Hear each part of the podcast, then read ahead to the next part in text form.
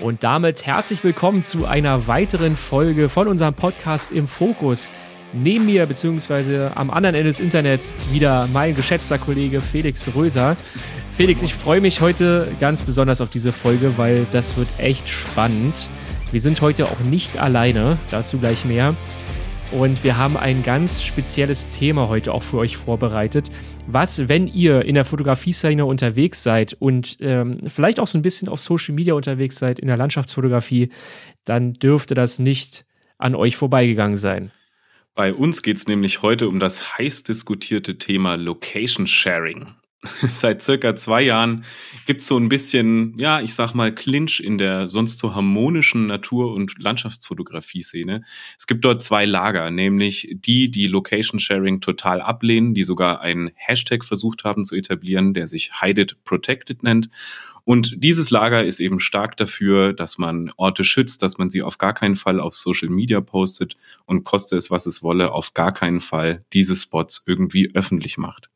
Und dann gibt es diejenigen, die zu dem ganzen Thema Apps programmieren, die Bücher veröffentlichen und die auch auf Social Media solche Locations teilen. Aber mit dem Ziel, Fotografen zu erziehen und für diese ganze Thematik eben zu sensibilisieren. Und wie gesagt, seit circa zwei Jahren gibt es da sehr, sehr hitzige Debatten in den Kommentarspalten von Facebook, Instagram und den ganzen anderen Social sozialen Medien, die wir so im Moment haben. Mhm. Und nicht selten, wie auf diesen Plattformen, wird es ein bisschen unsachlich und ganz oft wird auch beleidigt und äh, ja, blockiert und gelöscht.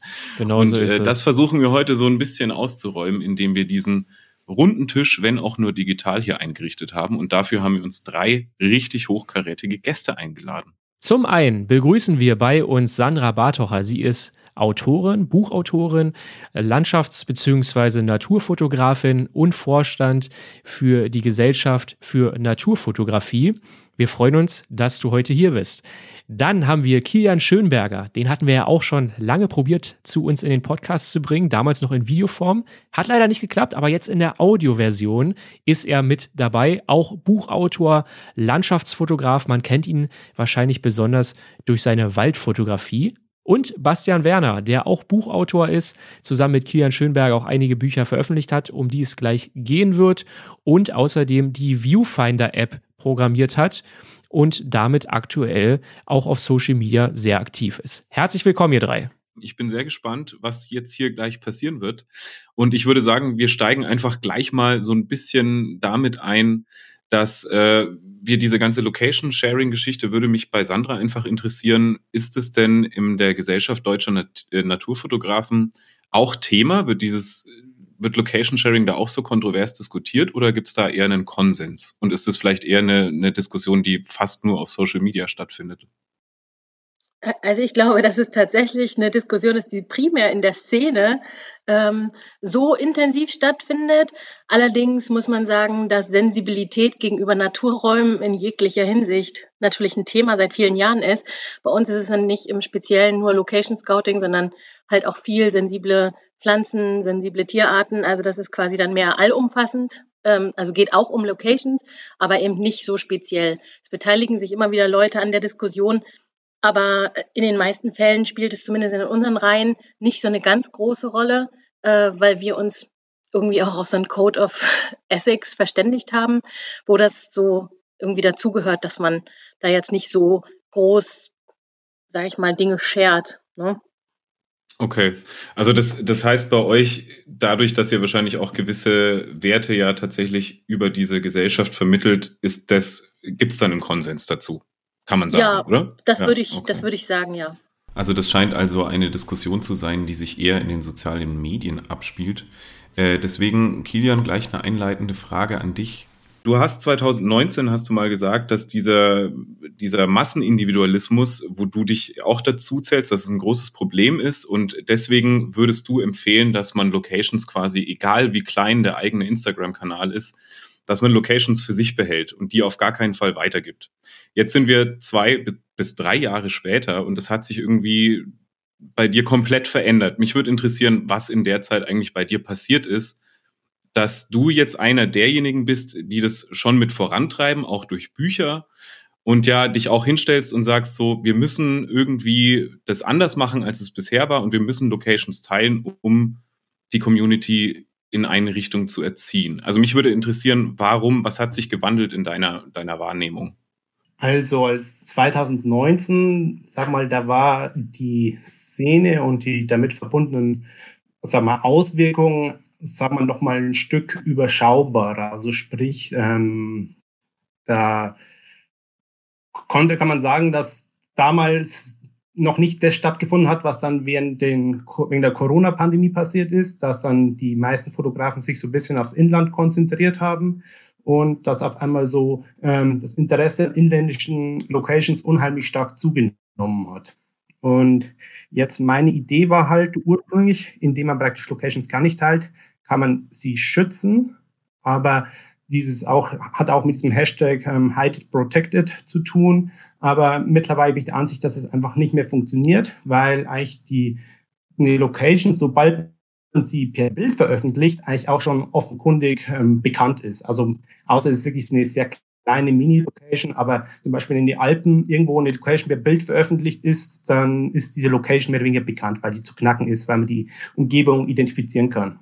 Und inzwischen ist dann, habe ich meine Ansichten so geändert, dass ich denke, es ist besser, wenn man den Leuten, sagen wir, Alternativen zu den, sagen wir mal, Hype-Spots anbietet, aber bei der Auswahl der Alternativen halt bestimmte, sagen wir, Vorgaben macht und so Orte auswählt, die, sagen wir, durch eine touristische Infrastruktur und durch, sagen wir, Aussichtsplattformen etc. so einfach ähm, besucht werden können, ohne dass die Auswirkungen auf die Natur total schädlich sind. Natürlich, jeder, der ein bisschen irgendwo in der Natur unterwegs ist, hinterlässt seine Fußabdrücke. Aber ich denke, man muss da schon unterscheiden beim Location-Teilen, ob dann wirklich sensible Orte geteilt werden oder ob zum Beispiel einfach zum Beispiel eine Burg oder einfach ein Aussichtsfelsen, wo einfach wirklich ein Geländer ist, eine Treppe hochführt. Und ich denke, gerade solche, diese letztgenannten Orte, wie so Aussichtsfelsen, Aussichtstürme, die die entsprechende touristische Infrastruktur haben, kann man durchaus teilen. Aber es ist halt, glaube ich, die Herausforderung ist halt wichtig, sich damit auseinanderzusetzen, wenn Location preisgebe, ähm, welche Naturschutzgebiete oder Nationalparks werden dadurch beeinträchtigt und am besten halt dann auch mit den lokalen Behörden sich ein bisschen zu beschäftigen, dass die halt dann auch so ein bisschen im Bilde sind, was in ihrem Gebiet so durch Fotografen für Aktivitäten stattfinden. Du sprichst da eigentlich schon ein sehr, sehr schönes Thema an. Ähm, du sagst ja selber, man muss immer so ein bisschen differenzieren, welche Location wie stark davon beeinflusst wird und äh, welche besonders schützenswert ist, beziehungsweise welche man vielleicht auch einfacher durch, durch Wege, erschlossene Wege erreichen kann. Jetzt habt ihr, äh, du und äh, Basti zusammen, habt ihr jetzt ein, vor, vor kurzem erst äh, gepostet, dass ihr ein neues Buch ausbringt, Hidden Locations, der Titel. Und ihr habt bisher ja, glaube ich, nur den Buchtitel gepostet und es gibt noch keinen Inhalt dazu. Und da habe ich so ein bisschen auf Instagram geguckt und da gab es ja auch äh, wirklich sehr kontroverse Diskussionen in den Kommentaren darunter, was ja auch so ein bisschen der Aufhänger jetzt für diese Podcast-Folge war. Jetzt ist die Frage, Hidden Locations klingt natürlich für viele wahrscheinlich so, als wären das wirklich versteckte Locations irgendwo in, den, in der Natur, wo, wo man normalerweise gar nicht hinkommt. Unberührte, also für mich klingt es nach unberührter Natur, sagen wir es mal so. Ist dieser Titel dann auch so zutreffend oder ist das eher ein Buchtitel, wo ihr dann selber sagt, naja, das ist eher, um, um das Buch besser zu verkaufen am Ende? Also die Sache ist, man muss ja einfach, also was kann Hidden Locations heißen? Also Hidden Locations kann, könnte es eigentlich tatsächlich heißen, okay, es sind jetzt versteckte Orte mitten in der Natur, wo es keine befestigten Wege hingibt und so.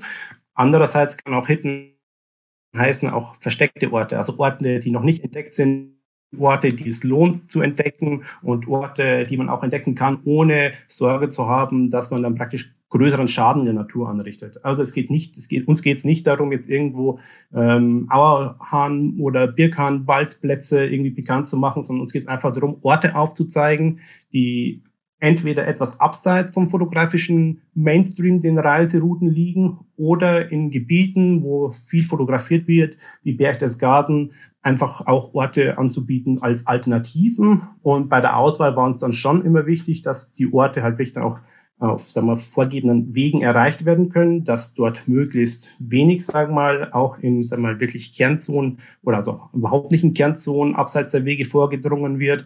Und das Hidden kann man also verstehen als Orte, die noch nicht so stark auf dem ähm, auf der Agenda stehen wie andere Orte und auch um vielleicht diese anderen Orte ein Stück weit zu entlasten.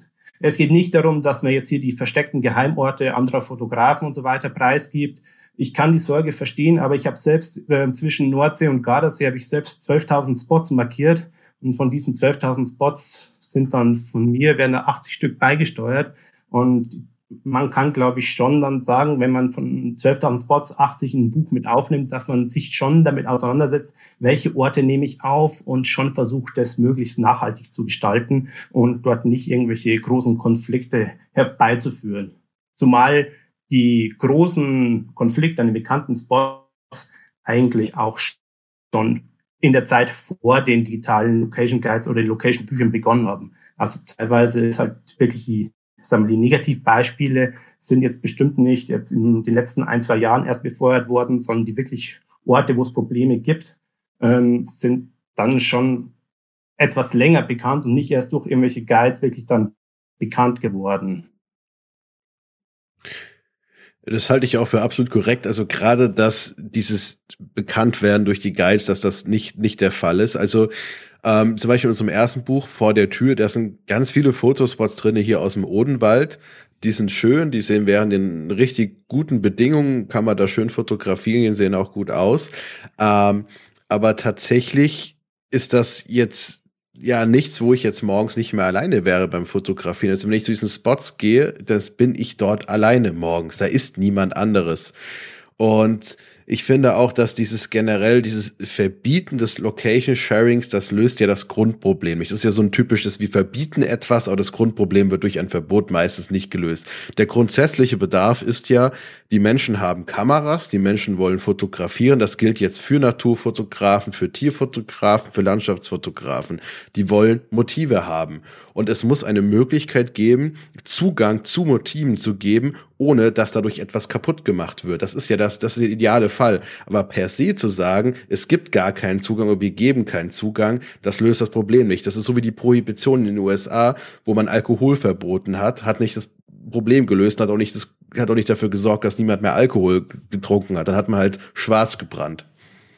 Ähm, also zu dem Prohibitionsthema würde ich vielleicht tatsächlich, also ich finde, das ist tatsächlich ein schwieriger Vergleich, weil es geht ja nicht darum, bei den Location Sharing Gegnern darum, irgendwem was zu verbieten, sondern so wie Island es zum Beispiel macht, die beschränken halt den Zugang zu Alkohol, indem sie es nur an bestimmten Spots verkaufen. Also mir geht es eher darum, bei dieser ganzen Problematik, dass man vielleicht einfach die Hürde ein bisschen erhöht, ähm, quasi zu diesen Locations zu kommen. Und es geht ja nicht darum, wir wollen nicht, dass ihr da hingeht, sondern einfach nur, dass es nicht so konsumierbar wird.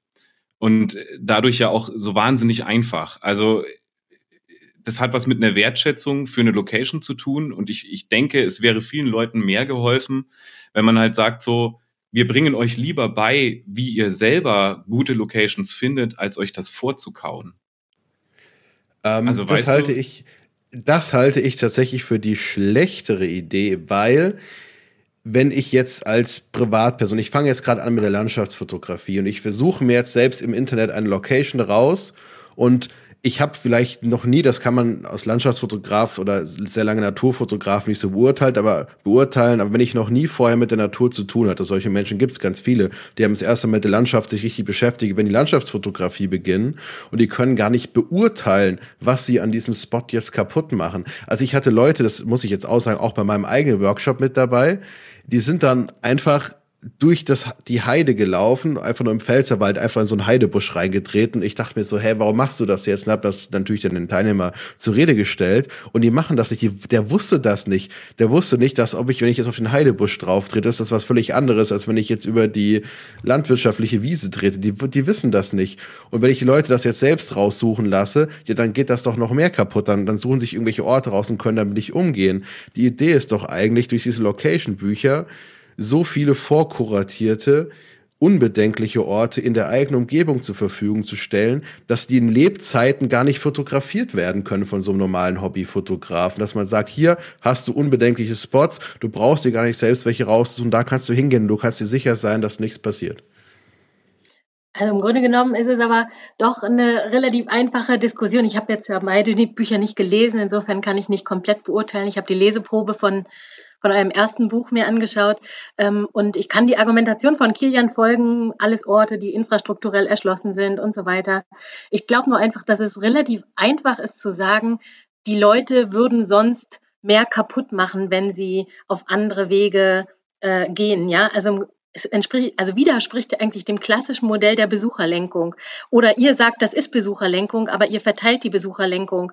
Und ähm, wenn ich sehe, auf den Lofoten gibt es irgendwie zwei Strände, die halt irgendwie mega besetzt sind. Und ich bin froh, dass es so ist. Ich bin froh, dass sich 150 äh, Leute in Flagstaff an diesem Beach treffen und kein anderer irgendwie Beach dadurch äh, zertreten wird. Und ich bräuchte jetzt keinen Location Guide, der sagt, hey, aber damit ihr nicht irgendwie in Flagstaff alles kaputt tretet, da ist auch noch der und der Beach. Ähm, vielleicht vielleicht könnt ihr da mal hingehen. Dann, äh, Darf ich dich an dieser Stelle direkt unterbrechen? Sandra, du gehst jetzt ja davon aus, dass generell jede Location, die von Leuten oder von Fotografen viel besucht wird, kaputt gemacht werden kann. Aber es gibt doch, wie schon Kilian sagte, diese typischen Burgen, diese Aussichtspunkte, die schon längst erschlossen sind von normalen Touristen, die hier normal erschlossen sind, irgendwelche Aussichtstürme im Odenwald, die aber kein Fotograf kennt und da kann ich doch trotzdem hingehen, da kann ich Leute hinlegen, ohne das hinlenken, ohne dass die was kaputt machen. Wir lenken die ja eben nicht auf, auf Locations, die dann kaputt gehen. Wir lenken die auf Locations, bei denen es kein Problem ist.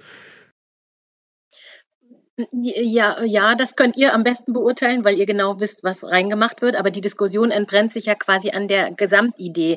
Hidden Locations, äh, dann halt die Viewfinder-App, wo halt Punkte drin sind, äh, die man fotografiert. Und es ist halt einfach es macht es den Fotografen relativ einfach, also aus meiner Sicht, ne, es ist halt einerseits diese Naturschutzgeschichte, die, die empfinde ich noch nicht mal so überbetonenswert wichtig, weil da gibt es natürlich auch andere Besuchergruppen, ähm, die sich negativ auf diese Orte ähm, auswirken. Allerdings Fotografen gehen halt häufig schon auch über über die Gebühr ähm, ja schlecht mit äh, bestimmten Dingen um. Und Kilian sprach es an, in der Corona-Zeit ähm, sind die Leute hoch und runter die Küste geklettert.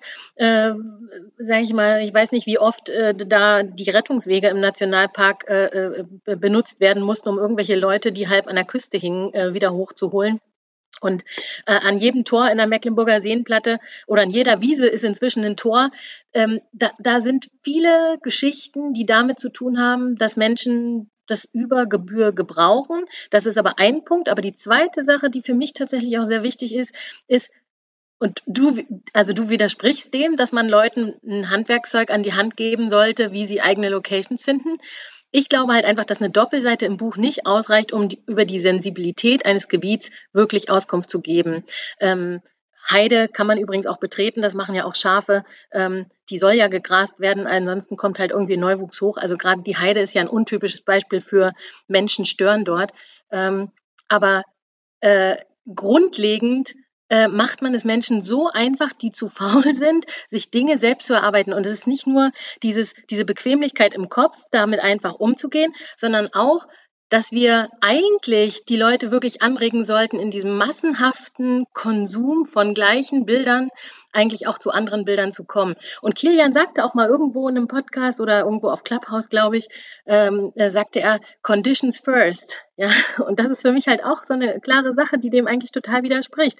Wenn es doch Conditions first sind, dann warum nicht wirklich die Leute lehren. Ich finde auch die Viewfinder-App mit diesen ganzen Layers und alles, was du damit vorhast. Ich hatte das bei Nikolas Alexander Otto im Podcast gehört. Alles, was du damit vorhast, ist großartig. Nur die Locations finde ich so überflüssig. Also die eigenen Locations reinzuladen, großartig. Dann die ganzen Layers drüber. Aber dieser, diese, dieses Bedürfnis, ähm, sich, sage ich mal, diesem, diesem Drang, äh, was Populäres, also es ist natürlich populär, Jaworski hat ein, äh, ein Location-Buch gemacht, Viele andere verkaufen irgendwelche Google Maps mit irgendwelchen äh, Punkten. Das ist total abartig, finde ich das. Es ist einfach ein Ausverkauf von Natur. Ja, also ich finde das Problem an der Sache, dann müsste man auch einfach sagen, dass generell Tourismus, dass TripAdvisor, dass Reiseführer, dass das generell verboten werden sollte und dass, also das dürfte keine Pauschalreisen mehr geben, also was auch immer. Also man könnte das ja auch in der Sache ansetzen. Ich finde, glaube ich, dass der, der Impact den, den Fotografen zu krass zugerechnet wird. Ja, und ich, ich, aber Basti, ich bin mir nicht so sicher, ob der, der Impact, also klar, der, der Impact auf die Natur findet nicht nur von den Fotografen statt, aber so wie ich das wahrnehme, ist es schon so, dass Fotografen häufig die Vorreiter für auch großen Tourismus sind. Also wenn ich mir jetzt zum Beispiel Island anschaue, da waren vorher ein paar Touristen, dann kamen die Fotografen und plötzlich wollte da jeder hin. Und man hat's halt einfach nicht, ich glaube, man hat's nicht im Griff, was, ihr sagt's ja selber, ihr, man kann nicht genau sagen, warum manche Spots viral gehen und warum nicht. Und dazu bräuchte man wahrscheinlich tatsächlich nein, viele Studien. Nein, und ich finde, also, wenn man jetzt. Hä? Also Island muss ich widersprechen. Also da äh, möchte ich mal. Ja, dem möchte ich auch widersprechen. Ähm, also ich sage halt, dass Bastian und ich, dass, sag mal, die Orte, die wir da angeben, die Orte, die halt auch wirklich oft, sag mal, Orte sind wie Burgen oder Aussichtsfelsen, die halt dann eben keine Orte sind, die diese typischen Hype-Spots normalerweise werden. Also das erste Buch ist es ein Jahr draußen. Mir wäre jetzt nicht zu Ohren gekommen, dass jetzt aufgrund des Buches an einem Ort ein Hype stattgefunden hätte, der zum völligen Überlaufen des Ortes geführt hätte. Eben weil diese Orte jetzt nicht so überspektakulär sind wie der Geroldsee, der zwar oder andere Orte, sondern weil die meisten Orte, die halt dann mit drin sind, dann auch, ähm, sagen wir, bloß bei bestimmten Bedingungen funktionieren. Also sprich, wir wollen Orte vorstellen, die sich fotografisch dann lohnen, wenn die bestimmte Bedingungen vorherrschen. Ähm, es geht jetzt nicht darum, irgendwie zu sagen, ähm, einfach nur Orte aufzuführen, die immer funktionieren. Und das ist ein Stück weit das Problem. Ich habe mir eben nochmal Luftbilder angesehen vom Geroldsee. Da hat es 2017 begonnen, dass dort sich so langsam dieser Steig an die Wiese eingetreten hat. Und das ist jetzt fünf Jahre her und hat sich von Jahr zu Jahr verstärkt und mittlerweile ist dort oben ein brauner Fleck. Und jetzt zum Geroldsee im ersten Buch hatte ich natürlich auch mit drin den Spot. Also, weil es, sagen wir meiner Meinung nach halt einfach so fürs erste Buch einfach zum, einfach, ja, weil auch so klassische Landschaftssports mit erwähnt worden, werden sollten. Und ich habe mich auch viel gut mit auseinandergesetzt und da muss ich natürlich sagen, klar, wenn man Locations anbietet und so weiter, selbst wenn man sich möglichst gut vorbereitet, kann schon passieren, dass man auch ein Detail übersieht. Also ich habe dann zum Beispiel beim Geroldsee in der ersten Auflage übersehen, dass es dort praktisch ähm, eine Hegezeit gibt, dass praktisch die Wiese am Geroldsee eigentlich nach dem 30.03. bis Ende September nicht mehr betreten werden darf, nach den lokalen Vorgaben. Und das, diese, diese Sache ist dann in der zweiten Auflage mit aufgenommen worden. Also sprich, man kann dann schon solche Informationen mit reinnehmen. Aber gerade in den letzten Diskussionen, die es jetzt auf Instagram gab, da hat sich einfach offenbart, dass auch die lokalen Fotografen von dieser Regelung selbst überhaupt nichts wissen und ihre Workshops auch während der Hegezeit dort oben stattfinden lassen und auch Bilder von dort oben in Streams haben. Also das ist so ein bisschen das Problem, dass eigentlich so wirklich die Information, dass wir ein Problem haben, dass die Informationen an die Leute nicht weitergereicht werden. Weil wer liest sich denn die Informationstafeln durch, die dann teilweise dort stehen? Also es ist ja schon so, dass die Fotografen dann teilweise einfach wirklich auch noch im Stress morgens bei der Dunkelheit aus den Orten hingehen. Und wir brauchen irgendwie eine Möglichkeit, um wirklich auch Informationen zu den Orten mit ähm, zu geben. Und das kann meiner, meiner Meinung nach können da schon Bücher oder auch jetzt eine App schon wirklich dazu beitragen, dass man wirklich die Informationen mitgibt, dass zum Beispiel eine Drohnenflugverbotszone ist, ein Naturschutzgebiet, Kernzone und so weiter. Oder es gibt eine Hegezeit oder eine Wildschutzgebiet im Winter für Skitouren, dass solche Informationen mit preisgegeben werden. Und wie die Nutzer damit dann umgehen, das ist natürlich dann auch eine Verantwortung, die jetzt nicht nur Bastian oder mich betrifft, sondern das betrifft für alle, die sich mit Fotografie beschäftigen. Da ist, glaube ich, grundsätzlich wichtiger, sich intensiver damit zu beschäftigen, dass eben es nicht nur darum geht, ein Bild im Internet zu veröffentlichen und Likes dafür zu bekommen, sondern dass man immer noch ein Gast in der Natur ist und sich generell einfach wirklich intensiver damit beschäftigt, wo fotografiere ich eigentlich und was fotografiere ich eigentlich. Äh da für diese Sache hatte ich tatsächlich persönlich eine gute Idee gehabt, ähm, die möchte ich auch umsetzen. Und zwar, es geht um äh, Naturschutz Geofencing. Es geht darum, eine Applikation zu entwickeln, bei der alle möglichen äh, Naturschutzregionen, Nationalparks quasi ihre lokalen Bestimmungen hochladen können. Und diese eine allgemeingültige Applikation, die kann ja weltweit, kann das ja funktionieren, wenn man das ausbaut. Dann habe ich das GPS an an meinem Smartphone und dann laufe ich in ein Naturschutzgebiet mit meinem Smartphone und dann sagt mir mein Smartphone mit dieser App, hey, hier darfst du nur auf den Wegen bleiben oder jetzt ist aktuell Schonzeit und hier darfst du jetzt nicht auf die Wiesen draufgehen. Und äh, mit solchen Methoden, das, das, das, das, das muss man außerhalb der Landschaftsfotografie, der Naturfotografie lösen. Und mit solchen Methoden wäre dann eben die Möglichkeit, dass man den Leuten mitteilt, hey, da wo du gerade bist, da darfst du das und das jetzt nicht tun. Und wenn man überall dann die QR-Codes für diese App einfach vorne hinhängt, die kann man sich runterladen, die kriegt man auf dem Nationalpark-Heftchen, da darfst du hin, da darfst du nicht hin, dann hast du eine Social Pressure, weil dann haben auf einmal 80 Prozent, 70 Prozent der Besucher haben diese App und die können dann quasi den paar Hansel, die da trotzdem da rumrennen, können die sagen, ja, was gehst du jetzt denn dahin? Aber du hast dann quasi eine, eine Begründung, aber das ist der Punkt. Die meisten Leute wissen über diese Naturschutzauflagen gar nicht und da muss man aufklären. Und das ist ja das, was ich meine. Also da muss ich jetzt auch sagen, die Gesellschaft der, der Naturfotografie Fotografen. Ähm, das ist so ein bisschen so, man, man, wenn man da die ganze Zeit drinne ist in diesem System, dann kann man sich das nicht vorstellen, wie wenig die Leute über die Natur wissen und wie, wie wenig Absicht die meisten Sachen kaputt machen. Also die können sich gar nicht vorstellen, was, dass das etwas kaputt geht. Ja. Da würde ich jetzt ganz gerne mal kurz einhaken. Also ihr sprecht ja gerade schon darüber, wie kann man die Leute aufklären. Äh, Kian und Bastian verfolgen das quasi so, dass sie sagen, wenn wir Locations teilen, dann können wir dort auch auf zum Beispiel einer Buchseite sagen, wie kann man sich dort verhalten. Ich finde die Idee übrigens, Basti, mit so einer App auch gut. Ich frage mich da gerade nur, die erste Frage wäre bei mir jetzt gewesen, äh, die muss sich natürlich erstmal jeder, der dort in die Natur reingeht, auch dann runterladen. Ne? Also das ist ja jetzt nichts, was man von Haus aus vielleicht auf dem Smartphone dann hat, sondern äh, das muss man sich ja aktiv erstmal runterladen. Das heißt, da müsste man von wissen. Jetzt ist aber die Frage an, an Sandra erstmal. Ähm, Sandra, du hast ja gerade selber gesagt, man kann auf so einer Doppelseite ja schlichtweg einfach gar nicht erklären, was man dort in der Natur alles beachten soll. Wie könnte man denn deiner Meinung nach dieses Problem lösen, dass wenn sich jetzt jemand neu mit der Landschaftsfotografie oder auch einfach, wenn er nur wandern gehen möchte, ähm, und da aber noch gar nicht in diesem Thema drin ist und, und gar nicht weiß, wie man sich in der Natur vielleicht verhalten soll, wie kann der dieses Wissen sich selber aneignen? Also äh, ich habe dafür natürlich auch irgendwie nicht die perfekte Lösung. Ähm, wir merken das äh, und ich, äh, Bastian hat da vollkommen recht. Äh, äh, ich, wir sind auch gar nicht in so einem Kosmos drin, wo wir das gar nicht bemerken. Wir merken das ja auch an den Zulaufzahlen bei uns in der Gesellschaft für Naturfotografie, dass halt immer mehr Leute sich diesem Hobby widmen und irgendwie Zugang suchen. Ähm, ich sage jetzt mal, wer zu uns kommt und in den Regionalgruppen aktiv ist, wird halt automatisch in so ein kleines System mit aufgenommen, wo die Sensibilität für solche Themen halt steigt. Ja, ähm, äh, das heißt, über die Aktionen, die in den Regionalgruppen laufen, über die, die, Vorträge oder viele dieser Regionalgruppen machen auch eigene kleine Projekte, Wilde Isar oder Wilde Alp oder ähm, ähnliches, was da gelaufen ist. Und da fotografiert man meistens für Projekte in Gruppen und beschäftigt sich halt automatisch damit, wie der Umgang mit bestimmten sensiblen Gebieten oder Tierarten oder ähnlichem ist. Ähm, da passiert das. Ich kenne oder ich, ich, ich weiß halt genau diesen Typus Fotograf, der halt einfach sich über all diese Sachen hinwegsetzt.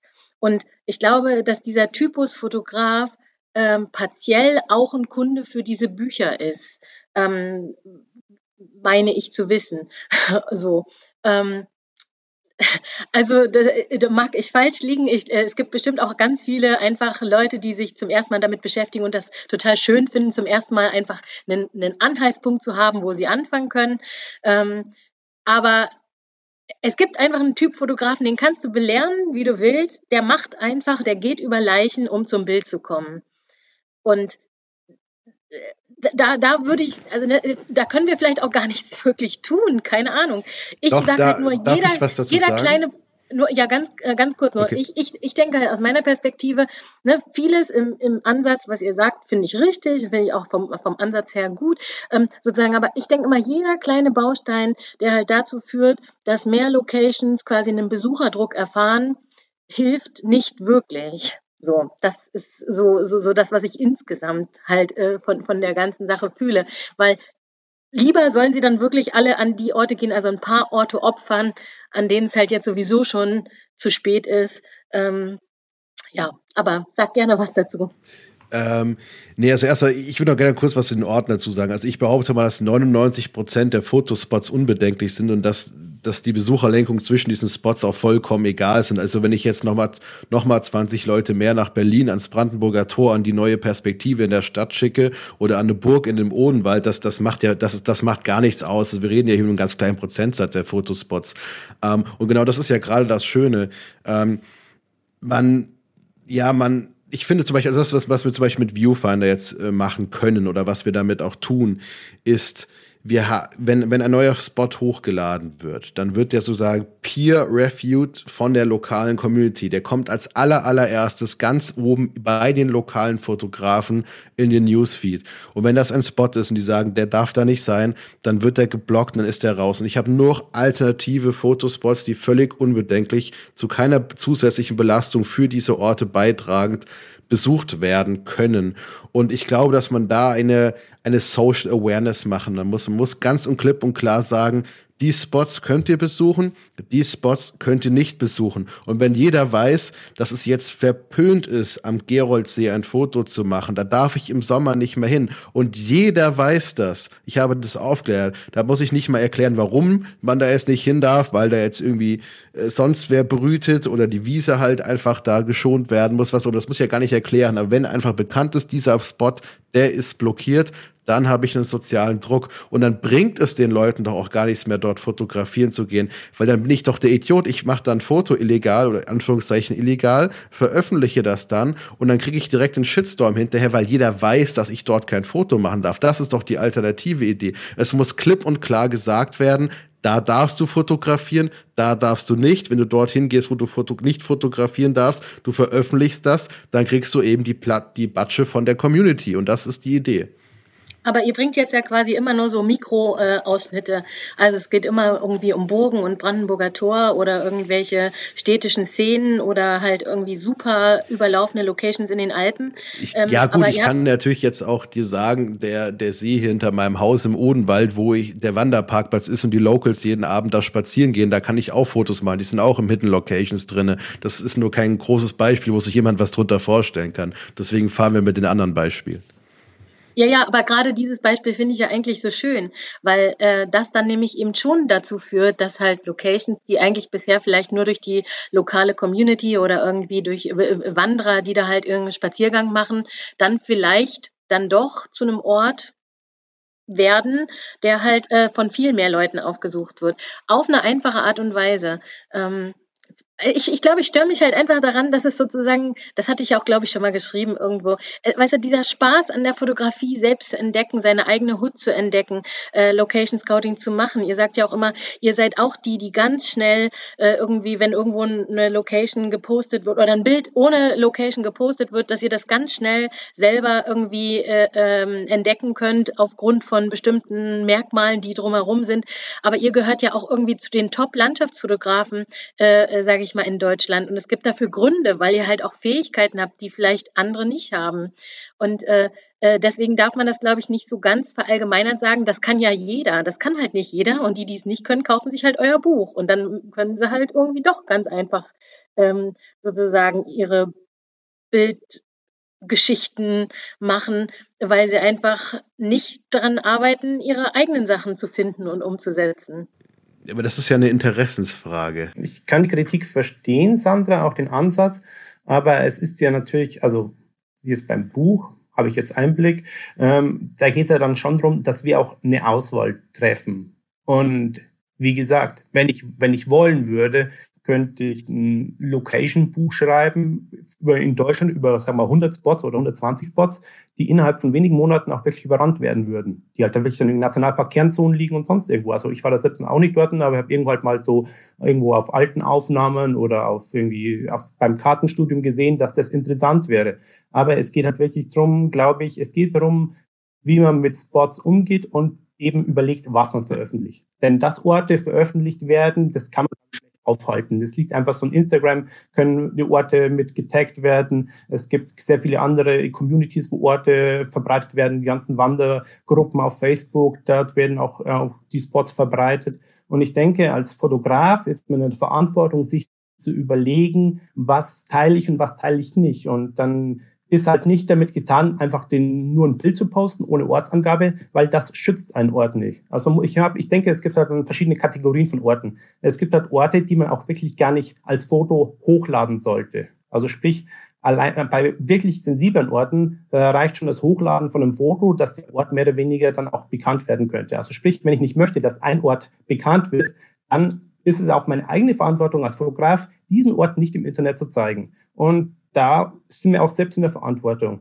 Und daneben gibt es dann diese Orte, wo wir auch schon erwähnt haben, die durch touristische Infrastruktur und ähm, Wege und so weiter erschlossen sind, wo ich jetzt die Problematik nicht so groß sehe.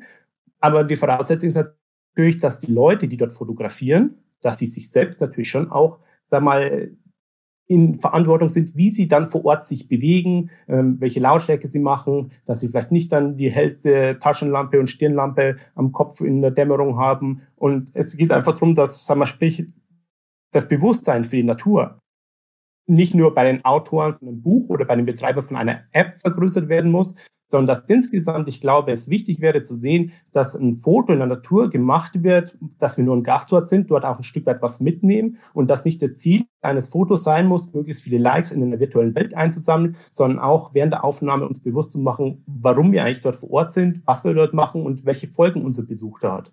Und das ist, glaube ich, schon was, was man mit Büchern oder auch einer App schon irgendwie vermitteln kann, dass es eben dann sowas wie Kernzonen gibt, dass es irgendwelche zeitlichen Beschränkungen fürs Betreten gibt, dass es Drohnenflugverbote gibt. Ein ganz gutes Beispiel ist zum Beispiel ähm, Tourismus äh, Instagram-Account von Bayern. Der hat regelmäßig ähm, Bilder aus Naturschutzgebieten, die mit Drohnen aufgenommen wurden, hat er regelmäßig geteilt. Das sind natürlich tolle Bilder von irgendwelchen wilden Flussläufen, wo dann irgendwie Flussregenpfeil verbrüten oder in der Nähe von ähm, Adlerhorst. Und diese Bilder wurden alle geteilt, weil eben auch die Leute, die dann teilweise diese Bilder auf diesen Tourismus-Accounts teilen, einfach keinerlei, sagen wir mal, Grundbildung oder Vorbildung über die Gebiete haben, wo sie die Bilder teilen. Und das ist, glaube ich, das, was der Natur insgesamt mehr weiterhelfen würde, wenn es nicht nur mehr darum geht, einfach ein Bild zu haben, das in einem virtuellen Insta-Game gute Zahlen bringt, sondern es geht einfach darum, dass wir als Landschaftsfotografen einfach, sagen wir mal, uns vielleicht ein Stück weit der GDT annähern sollten und uns wirklich mehr beschäftigen müssen mit den Lebensräumen und den ähm, sagen wir mal, Arten der Fauna und der Flora und da insgesamt einfach wirklich bewusster fotografieren sollten. Das heißt ja im Prinzip, dass in dieser ganzen Diskussion um den, um den Titel Hidden Locations, dass es ja eigentlich ein riesengroßes Missverständnis ist. Sehe ich das richtig? Also, wenn ihr jetzt selber sagt, da sind wirklich nur Orte drin, die quasi ja eh schon bekannt sind, aber halt nicht in der Foto-Community bekannt sind, dann ist dieses ganze Buch ja in dem Sinne keine Diskussionsgrundlage, oder? Ja, also ähm, die Diskussion hat sich ja entbrannt allein anhand des Titels. Also sprich, es wurde nicht auf die Inhalte gewartet. Es wurde der Titel und hat sich daraus eine Diskussion, ist daraus entstanden. Und ich denke, wenn dann wirklich mal das Inhaltsverzeichnis sichtbar ist, dann wird klar, was die Intention des Buches ist. Aber da wurde vorgeprätscht, da wurde eine Diskussion begonnen, auch eine Diskussion begonnen, weil es dann nicht nur um die Natur ging, da geht es dann auch teilweise um finanzielle Aspekte und da wurde eine Diskussion vom Zaun gebrochen und ohne zu warten, was eigentlich die Inhalte ist. Und das ist natürlich dann immer, wir mal, eine schlechte Grundlage für eine Diskussion, weil man eigentlich über ein Luftschloss diskutiert und ich denke, wenn halt dann wirklich man dann sieht, was die Inhalte sind, was die Idee, die Intention ist des Buches, dann wird man sehen, dass es uns nicht darum geht, irgendwo die geheimsten Plätze im Naturschutzgebiet preiszugeben, sondern einfach aufmerksam zu machen, dass es auch in Regionen in Deutschland schöne Motive gibt, die man auch gut erreichen kann, die sich lohnt, ein Foto zu machen, wenn die Bedingungen entsprechend sind. Also es sind jetzt nicht so, so Motive, wo du eigentlich immer hingehen kannst, sondern es sind halt Motive, wo du schon dir überlegen musst, wie mache ich ein Bild, wann funktioniert das Bild. Und es soll einfach Lust machen, auch so ein bisschen die Umgebung vor der Haustür zu entdecken und eben, dass nicht nur der Run auf die Nationalparks stattfindet, sondern dass eben auch sagen wir mal, auch die normale Kulturlandschaft, in der der Mensch wie selbstverständlich Tag und Nacht auch Gast ist, dass auch dort tolle Motive zu, zu entdecken sind. Und das ist eigentlich so ein bisschen das, die Intention des Buches. Mit dem Hidden ist also praktisch gemeint, dass dort Orte aufgezeigt werden, die bisher unter dem Radar fliegen. Okay. Das heißt aber, also, weil die, die Diskussion hat sich ja von eurer Seite auch immer so ein bisschen in die Richtung bewegt, dass man quasi sagt, man nimmt von Hotspots, lenkt man die Leute ein bisschen weg und versucht sie auf mehrere Gebiete zu verteilen. Ähm, ist es dann überhaupt noch, ist es überhaupt noch Thema? Das frage ich mich, weil so grundsätzlich finde ich es ein bisschen schwierig, genau das zu tun. Also ich meine, es werden ja auch in Nationalparks bewusst Plätze geopfert, in Anführungszeichen, wo man sagt, so, hier wollen wir die Besuchermassen haben. Dafür sind andere Plätze im Nationalpark eher quasi unterbesucht und das ist auch gut so. Ähm, ja, also in so das Felix ist natürlich jetzt das Beispiel, wo du jetzt sagst, im Nationalpark. Du sagst dir jetzt quasi, man opfert in der, in empfindlicher Natur ein Prozent der Orte, um 99 Prozent vom restlichen Ansturm zu schützen, weil wenn halt nur manche Orte kann man halt nur zehnmal betreten, dann ist das halt kaputt, die Flechten, Moose, was auch immer, was halt ja. so im Moor wächst. Ähm, das ist ja nicht der Fall. Also wir lenken ja niemanden zu irgendeinem Ort, dessen, der, dessen Besuch bedenklich ist. Also da können, da kannst du wahrscheinlich, die meisten Orte kannst du wahrscheinlich einen Reisebus jedes jeden Morgen zum Sonnenaufgang hinstellen, da würde nichts passieren. Das ist einfach ein Feldweg mit einer coolen Perspektive in den bayerischen Wald oder sowas, ne? Ja, genau, das meine ich eben. Aber dann ist ja diese ganze Social-Media-Diskussion, läuft ja dann irgendwie vollkommen, da redet ja jede Seite aneinander vorbei. Ja, andererseits muss man auch sagen, es ist ja halt, also der Titel ist ja ohne Inhalt erstmal Clickbait. So, ja. das, äh, daran reiben sich die Leute, aber die Diskussion hat ja auch nicht da angefangen, sondern die Diskussion hat natürlich auch angefangen ähm, mit Viewfinder und sage ich mal, den Spots und so weiter. Ne? Das ist ja quasi das große Konglomerat, was sich dann um die beiden da irgendwie auch gedreht hat. Und wahrscheinlich hat in Hidden Locations einfach nur das war so die Spitze des Eisbergs. Ja, aber das ist das Problem an der Sache, ist immer, ähm, dass man meint, oder dass, dass, dass also im, im, Internet kann man keine Lösung finden, das wissen wir alle. Als Diskussion bei Facebook, das kannst du komplett abhaken. Ich habe ich, ich hab mich auch eigentlich rausgehalten. Ich habe einfach jeden, der da irgendwas gesagt hat, ich habe ihn einfach blockiert und ich werde das auch weiterhin tun, weil es bringt mir nichts persönlich und es löst auch das Grundproblem einfach nicht, ja. Ähm, und man hört dann auch, man hört dann den Leuten auch nicht mehr zu. Also ich bin jetzt einfach nicht niemand, der, oder Kilian auch nicht, der jetzt hingeht und sagt, wir verkaufen jetzt die Natur für teuer Geld. Dann im Grunde haben wir mit Viewfinder meiner Meinung nach sogar eine Lösung für dieses Problem. Wir könnten irgendwann, wir wollen das machen, kann dir die App einfach aktiv sagen, du bist jetzt im Naturschutzgebiet mit Geofencing, das sind die Regeln. So darfst du dich hier verhalten und so nicht.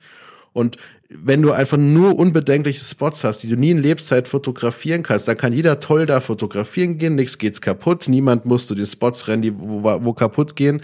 Ähm, und das Hauptproblem ist ja, Leute wollen fotografieren gehen und wenn ich jetzt hingehe und ich google mal zum Beispiel Fotospots Dolomiten, dann finde ich zehn Fotoblogs, die alle die 20 gleichen Spots in den Dolomiten zeigen. Die werden dann immer wieder überrannt, weil die Leute wissen nicht, wie man Locations recherchiert. Okay, und wenn die nicht wissen, wie man Locations recherchiert, dann, dann googeln die Kurs und dann rennen die zu den paar Spots, wo alle hinrennen. Und die haben auch nicht die Zeit, Locations zu recherchieren. Man denkt immer so aus der Naturfotografen-Sicht, ja, wer sich mit Naturfotografie beschäftigt, muss auch die Zeit haben. Nein, ich sag mal, 95 Prozent der Leute in meinen Workshops, die, die, die bezahlen mich auch teilweise nur deshalb, weil die die Zeit nicht haben, selbst Locations rauszusuchen, sich damit zu beschäftigen. Die wollen einfach einen entspannten Tag haben, die wollen ein bisschen ihre Fotos machen. Und das gilt für die meisten Leute, die wollen einfach kurz Fotos machen gehen. Ja, aber ich finde, die verdienen dann auch an Orte zu gehen, wo es einfach nichts Neues zu holen gibt. So. Ich bin da ganz böse. Aber Sandra, diese Orte, wo es nichts Neues mehr zu holen geht, also sprach jetzt damals Berchtesgaden, das Gegend rund um Garmisch-Partenkirchen, ähm, Ostseestrände und so weiter, dort, wo halt wirklich dann auch die Hotspots der Fotografie sind, die liegen eben nicht bei allen vor der Haustür. Und wir zeigen halt einfach auch, dass da auch zum Beispiel rund ums Ruhrgebiet spannende Motive zu entdecken sind. Und da geht es auch in erster Linie bei der Landschaftsfotografie geht es auch nicht in erster Linie darum, nur sagen wir mal Naturorte zu fotografieren. Die Brücke geht darüber bis auch Richtung urbane Szenarien. Und ich denke, das ist dann schon das, was dann schon beiträgt, dass Leute ihrem Hobby nachgehen können und halt auch mit einem, sagen wir mal, sagen wir, einem relativ guten Gefühl nachgehen können, dass sie dort einfach Orte fotografieren, wo sich jemand vorher Gedanken gemacht hat, ob dieser Ort auch wirklich dann, sagen wir mal, bedenkenlos aufgesucht werden kann. Weil jetzt so, wenn man, sagen wir, die, eine These war ja eben, dass man die Leute einfach so das Location Scouting beibringt, dann sollten sich ihre Orte selbst suchen. Aber das sehe ich dann eher noch als problematischer, weil dort natürlich dann, sagen wir mal, Gefahr ist, dass wirklich dann irgendwelche Naturschutzgebiete zerpflügt werden, ja deutlich höher ist, meiner Meinung nach. Also, ich denke, die, ich, ich habe halt das, ja, ich, ich habe halt irgendwie das Gefühl, dass. Man kann es nicht mehr zurück, man kann es nicht mehr zurückdrehen in der Zeit. Wir sind in der Zeit ja. und jetzt müssen wir halt irgendwie schauen, wie wir die Möglichkeiten haben, am besten nutzen können. Also ich meine, das, was Bastian sagt, äh, dass man äh, Dinge als Overlay in so eine App reinlegt, äh, damit den Leuten einfach auch gleich angezeigt wird, wie sensibel ein Gebiet ist, das empfinde ich als total guten Ansatz und auch einen total wichtigen. Ne? Also wenn, wenn, wenn alle, die, die das machen, ich meine, und ihr sagt, ihr seid total sensibel mit diesen Orten umgegangen, ich glaube euch das auch, ähm, also man, man kennt euch ja irgendwie auch aus dem Netz und ich weiß auch, Kilian, du gehst ja auch super sensibel mit äh, eigentlich solchen Informationen um, ne? dann ähm, ist es wahrscheinlich an vielen Stellen natürlich ein großes Missverständnis, aber ich glaube, wir müssen uns trotzdem alle mit dieser Mission irgendwie auseinandersetzen, dass wir, wenn, dann diese modernen Tools benutzen, um halt Menschen, die der Naturfotografie oder der Landschaftsfotografie als Hobby neu begegnen, dann eben auch für diese Themen zu sensibilisieren. Das empfinde ich dann halt absolut wichtig. Genau, absolut richtig. Und das ist auch genau das Ziel. Und deswegen äh, kann man eben dieses Hidden Locations Buch oder das Vor der Tür Buch einfach in die Hand nehmen und kann unbedenkenlos damit fotografieren gehen, bis man da etwa reinkommt, selbst Locations zu scouten, kriegt die Naturschutzinformationen, kann in Viewfinder gehen, kann sich da die, die bedenkenlos die ganzen Spots kann man denen eben begegnen, ja. Ähm, und an dieser Stelle mag ich jetzt auch noch etwas anderes sagen. Während wir natürlich jetzt äh, Viewfinder programmiert haben, bin ich natürlich auch sehr gespannt auf der Suche nach Daten gewesen zu Naturschutzgebieten in Deutschland. Einfach ein Kartenservice, wo ich mir angucken kann, wenn ich jetzt hier bin, was darf ich tun, was darf ich nicht tun. Und das gibt's nicht. Es ist war, es, das Problem ist ja gar nicht mal, es ist, es, diese Informationsquellen gibt es nicht. Es gibt keine zentral gesammelt. Ich weiß auch gar nicht, was, wo, wo diese Milliarden Steuergelder für Naturschutz immer hingehen und was dann, auch muss ich sagen, der, der NABU da bekommt. Da kriegt man irgendeinen so schlechten Kartenservice und dann kann man sich ruhig mal anhören, wo, wo ich die Daten nicht rausgezogen bekomme und äh, wo ich, der mir im Endeffekt gar nichts bringt. Also es gibt nicht, nichts Cooles dazu programmiert. Und das ist auch irgendwas, was ich machen möchte. Ich möchte am liebsten da so ein geiles Projekt machen, wo, wo die Naturschutzleute, die einzelnen Nationalparks eben all die Informationen zu ihrem Nationalpark reinpacken und am anderen Ende programmiert man eine App und das ist ein Konsument hinten dran und der Konsument kann sich in dieser App diese Naturschutzsachen abrufen. Und dann braucht man nur noch überall in jedem Nationalpark QR-Codes aufzuhängen. Ich scanne diesen QR-Code kurz auf dem Parkplatz ab und dann sagt mir die App, wie ich mich zu verhalten habe. Und zwar per Push-Benachrichtigung. Ich muss nicht mal, ich muss nicht mehr was lesen, ich muss nicht drüber nachdenken. Ich fahre irgendwo hin und wenn ich im Naturschutzgebiet bin, sagt mir die App, was ich tun darf und was nicht. Aber das gibt's nicht. Und das ist, das ist ein riesengroßes Problem. Und ich weiß nicht, was man da jetzt die ganze Zeit mit den ganzen Milliarden Steuergeldern so dabei gedacht hat. Das, ja, hat mich ja. ja, das große Problem ist eigentlich, dass der Naturschutz die Naturfotografie wirklich zutiefst verabscheut und äh, ähm, äh, an der Stelle ganz wenig Kommunikationsmöglichkeiten gibt. Es gab ja dazu auch mal äh, Versuche, das äh, zu verbinden, wo, wo, äh, wo ich glaube, dass das so, wie du es auch sagst, äh, total sinnvoll wäre, eine Brücke zu schlagen. Ähm, aber die beiden Positionen lehnen sich so weit ab äh, und zum Teil ist die Szene da auch so veraltet äh, in, den, in den Köpfen, dass da gar kein Versuch gestartet wird, ähm, eigentlich Synergieeffekte zu schaffen ja, und damit eigentlich übrigens, auch mehr Bewusstsein zu schaffen. Das finde ich übrigens extrem interessant, weil sage ich mal, ganz oben als moralisch höherwertigste Instanz steht jetzt so die Naturschützer, die am liebsten wollen, dass niemand in die Natur geht. Danach kommen quasi die Naturfotografen, die sagen, ich kann in die Natur gehen, weil ich habe diese Ausbildung genossen, ich weiß, was ich, dass ich nichts kaputt mache. Und danach kommen dann quasi die Instagrammer, die quasi einfach in die Natur rennen, auch fotografieren dort, aber was kaputt machen. Das finde ich total lustig, weil was du jetzt gerade erzählst, das Problem, was ihr mit den Hardcore-Naturschützern habt als Tierfotografen, Naturfotografen, das Problem existiert quasi, das, das haben wir quasi in umgekehrter Art und Weise gerade nach unten weiter diskutiert. Und ich, ähm, also wenn man das ist das gleiche Problem ist halt auch, dass die Naturschützer einfach sagen, ja, wer Naturschutz liebt, der geht gar nicht in die Natur. Der setzt sich einfach zu Hause vor den Fernseher und geht am besten gar nicht mehr raus, weil dann schützt die Natur am besten. Ja, das ist so das Grundproblem. Die Menschen wollen ja rausgehen. Und das, ne, es ist quasi das gleiche Grundproblem, nur ein bisschen anders. Wer sind denn eigentlich die Leute, die diese Probleme verursachen? Weil wir reden ja jetzt die ganze Zeit immer über Naturfotografen, Landschaftsfotografen. Sind das denn tatsächlich auch die Leute, die ähm, die Natur kaputt machen, indem sie Müll da liegen lassen, indem sie auf, in Gebiete gehen, die äh, besonders schützenswert sind und so weiter? Weil ich sag mal so, gerade solche Bücher, wie ihr sie jetzt veröffentlicht oder auch deine Viewfinder-App, das sind ja, die zielen ja schon auf Hobbyfotografen, sage ich mal, hauptsächlich ab. Würde ich jetzt mal so behaupten. Ich könnte, ich, vielleicht gibt es auch den einen oder anderen äh, normalen Tagestouristen, der sich jetzt mal so ein, so ein Buch dann kauft, weil er Deutschland erkunden möchte. Aber ich würde jetzt einfach mal die These in den Raum stellen, dass die meisten tatsächlich schon eher das Hobby fotografieren haben. Sind das tatsächlich auch alles die Leute, die die Natur kaputt machen, die die Spots überlaufen? Oder äh, kommt halt auch viel über Instagram, weil man dort als Privatperson, obwohl man selber gar nicht fotografiert, vielleicht einen Fotografen folgt und diese Spots dann dort geteilt werden? Was, also was glaubt alle ihr? Naturnutzer, alle Naturnutzer, glaube ich, tragen ihren Teil dazu bei. Das sind von den Free-Climbern zu den äh, irgendwie, also, äh, also alle in irgendeiner Form. Ich glaube nur, dass besonders sensible Gebiete besonders dann leiden darunter, wenn Leute sich halt unsachgemäß benehmen. Also wenn ein Wanderer auf einem Trail bleibt und irgendwo an einer Imbisshütte sich äh, äh, sein Brot auspackt, äh, ist das halt natürlich was anderes, als wenn man hoch und runter auf Wege klettert, die es noch nicht gibt. So. Nur um eine coole Perspektive zu erreichen, sei es für Instagram oder weiß ich nicht was. Aber es betrifft schon sehr, sehr viele Gruppen. Und äh, das, was, was Bastian ja sagt, es geht runter, ne? der Naturschutz ganz oben, dann die Naturfotografen, dann die Instagrammer, was auch immer. Das ist ja gar nicht so. Es gibt halt so viele Gruppen und ganz oben steht dann vielleicht äh, der Naturschutz und der Naturschutz. Dann gibt es aber auch noch die Jäger und die Fischer und die, ähm, die, die Baumfäller. die auch in den sensiblen Gebieten irgendwie rumfahren und in jedem sensiblen Gebiet stehen auch unzählige Hochsitze ich glaube, die Diskussion darf man nicht davon führen, wer den größten Schaden macht, weil irgendwie tun es alle ein bisschen.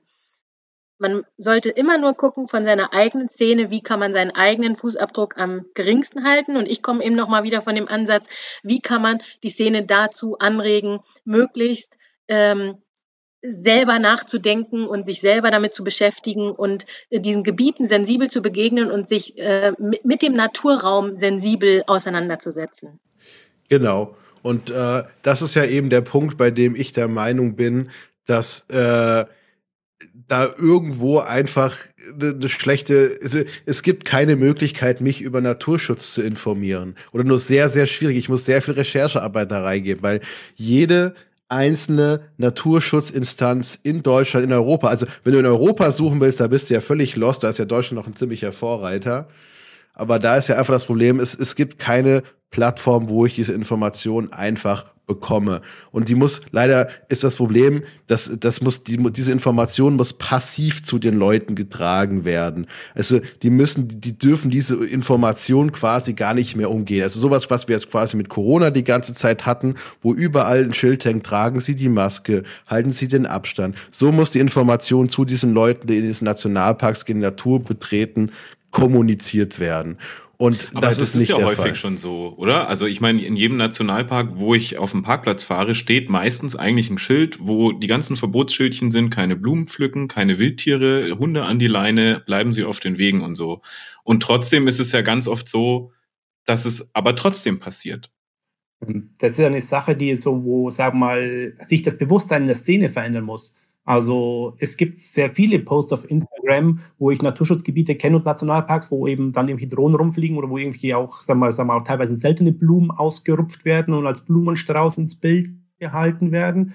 Und das Problem ist, dass dann auf Instagram so eine positive, positive tiefe Meinungskultur herrscht, wenn du dann irgendwie was Negatives postest, dann hast du natürlich wieder gleich so eine Diskussion offen, die von einem ins nächste geht. Und da fehlt so ein bisschen so das Grundbewusstsein, das dann einfach sagt, dass man wirklich dann, es ist eben nicht so, dass man nur Fußabdrücke hinterlässt, weil die Fußabdrücke auch schon dazu herrschen, dazu führen, dass ein Ort sich verändert. Und ich glaube, das Grundbewusstsein für Natur, Natur zu fotografieren, das muss insgesamt größer werden. Und ich glaube dann auch zum Beispiel, dass die Leute, die aus der GDT kommen, die beschäftigen sich mega viel mit ihren Spots und ihren Motiven. Und auch in der Landschaftsfotografie findet viel statt. Aber ich glaube halt, viel ist dann nur noch das, wo es wirklich nur noch geht, dieses virtuelle Abbild festzuhalten, um das später irgendwo hochzuladen. Und dann wird praktisch die virtuelle Welt wichtiger als die reale Welt. Und da muss man wieder versuchen, so ein bisschen ein Gleichgewicht herzuführen, dass die Leute halt wirklich auch den Wert des Ortes vor Ort schätzen lernen und dann nicht irgendwie irgendwelche Baumstämme aus dem Weg räumen, Pflanzen abzupfen und eine bessere Sicht zu haben und so. Sondern da fehlt einfach so das Grundinteresse an den Orten, die fotografiert werden soll. Und da müssen wir uns fragen, wie können wir den Leuten die Informationen auch, sagen wir mal, als äh, reichweitenstarke Fotografen näher bringen. Und da sind wir, glaube ich, alle in Verantwortung genommen. Mhm. Ich würde sagen, das ist ein ziemlich schönes Schlusswort. Würde ich auch sagen, ja. Das, äh, ich denke mal tatsächlich, dass ähm, jeder, der jetzt diesen Podcast hört, jeder, der in die, äh, in die Natur rausgeht, ob nun zum Fotografieren, zum Wandern, zum Klettern, was auch immer, äh, muss ein Stück weit an sich arbeiten. Ich denke, das ist äh, das, was jetzt hier aus diesem Gespräch äh, rumgekommen ist.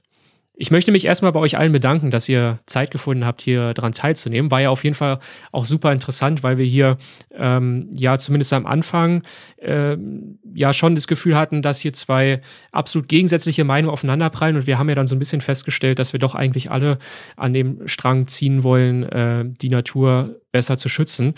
Und ähm, dass das einfach nur unterschiedliche Lösungsansätze sind. Und vielleicht kann man die ja am Ende irgendwie miteinander verbinden. Ich würde sagen, äh, falls ihr als Zuhörer dazu noch Fragen habt oder Kommentare, dann könnt ihr uns ja gerne auch äh, alle bei Instagram mal anschreiben oder ihr äh, postet das vielleicht als Kommentar, wenn wir diesen Podcast hier irgendwo posten. Würde uns auf jeden Fall sehr freuen. Und äh, danke nochmal an Basti, an Kilian, an Sandra. Felix, auch danke an dich, dass ihr mit dabei wart. Und ich würde sagen, wir hören, hören uns, wir sehen uns nicht, aber wir hören uns in der nächsten Folge wieder. Bis dahin. Vielen Dank euch dreien. Bis dann. Mach's gut. ciao. ciao. ciao. Ciao.